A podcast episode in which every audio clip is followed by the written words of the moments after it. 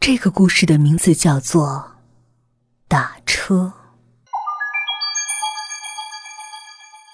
四月四日，清明节夜，有雾。魏胜男开着车在寂静的城市里巡行着。现在的出租车越来越难坐了。已经过了十二点，魏胜男还是没有拉到一位客人。看来今天晚上又够呛了。魏胜男这样想着，转动方向盘，准备往家的方向开去。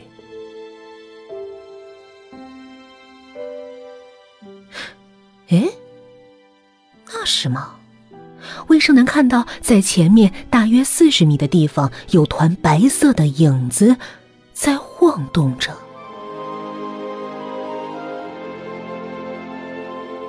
那是一位白衣女孩。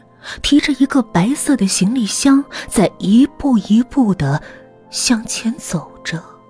那个行李箱好像很重，女孩提的非常的费力。魏生男把车停到女孩身边，摇下车窗，看着那个女孩说道：“姑娘，需要帮忙吗？”那姑娘停下脚步，轻声说道。嗯，不用了，应该不远了。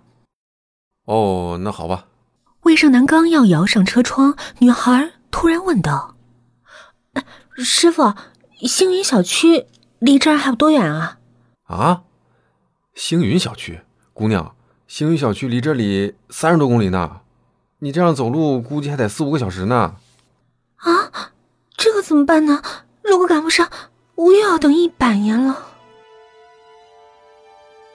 魏胜男异样的看着女孩，心想：这么偏僻的路段，又这么晚，怎么会有一个女孩出现在这儿？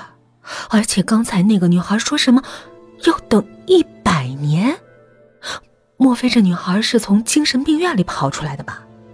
可她看起来也不像个精神病啊！正当魏胜男胡思乱想的时候，女孩忽然开口问道。师傅，这里到星云小区大概要多少钱啊？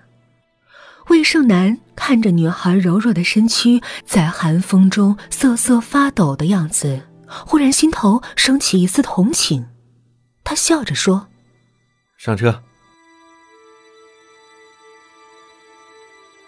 车子又重新开动起来。魏胜男坐在驾驶座上，目光不时的向后视镜看去。那个女孩就坐在魏胜男斜对面的位置。她长得很漂亮，只是那张脸有点苍白，可能是生病的原因吧。车子飞快的在高速上飞驰，魏胜男又把目光看向了后视镜。啊，怎么回事？后视镜里那个座位上空空如也，什么都没有。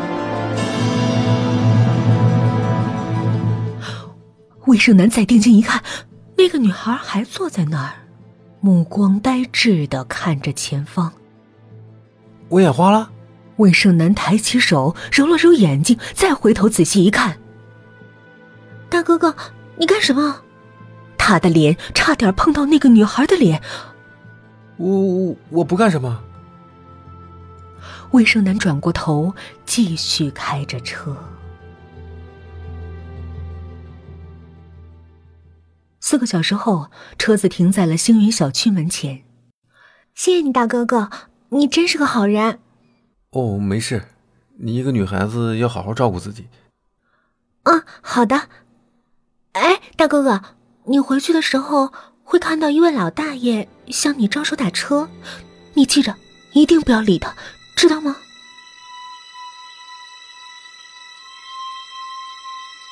魏胜男。走在回城的路上，心中不禁疑惑：那个女孩到底是谁？他说的老大爷。魏胜男看到前面不远处的路灯下站着一个老头，他正在向自己招手打车。停车吗？不不不。他既然已经答应了人家姑娘，就不能反悔。魏胜男踩下油门，从那个老头身边飞驰而过。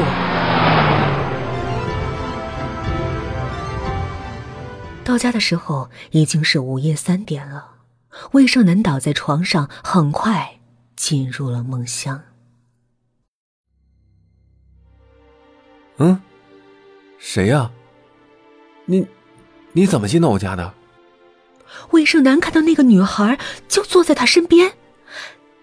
大哥哥，谢谢你。如果不是你，我可能就赶不上投胎的时间了。这样的话，我又要等上一百年。你你不是人？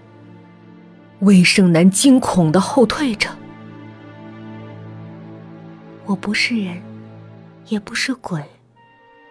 我是灵魂，我必须投胎进入人的身体，才能够在这个世界上生存。今晚，要不是你，我可能就魂飞魄散了。他突然从身上摸出一件平安符，交到了魏胜男的手中。这个东西，可以保你一生平安，你好好收着。天要亮了，我得走了。临走之前，有个愿望。我还没有名字呢，你给我取个名字吧。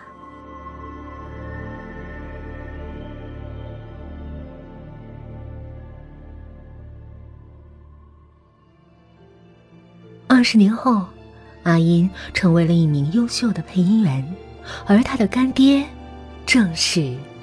魏胜男。好了，这就是我要给你讲述的打车的故事。小鱼儿的个人微信号是 yyfm 幺零零四，期待您的来访。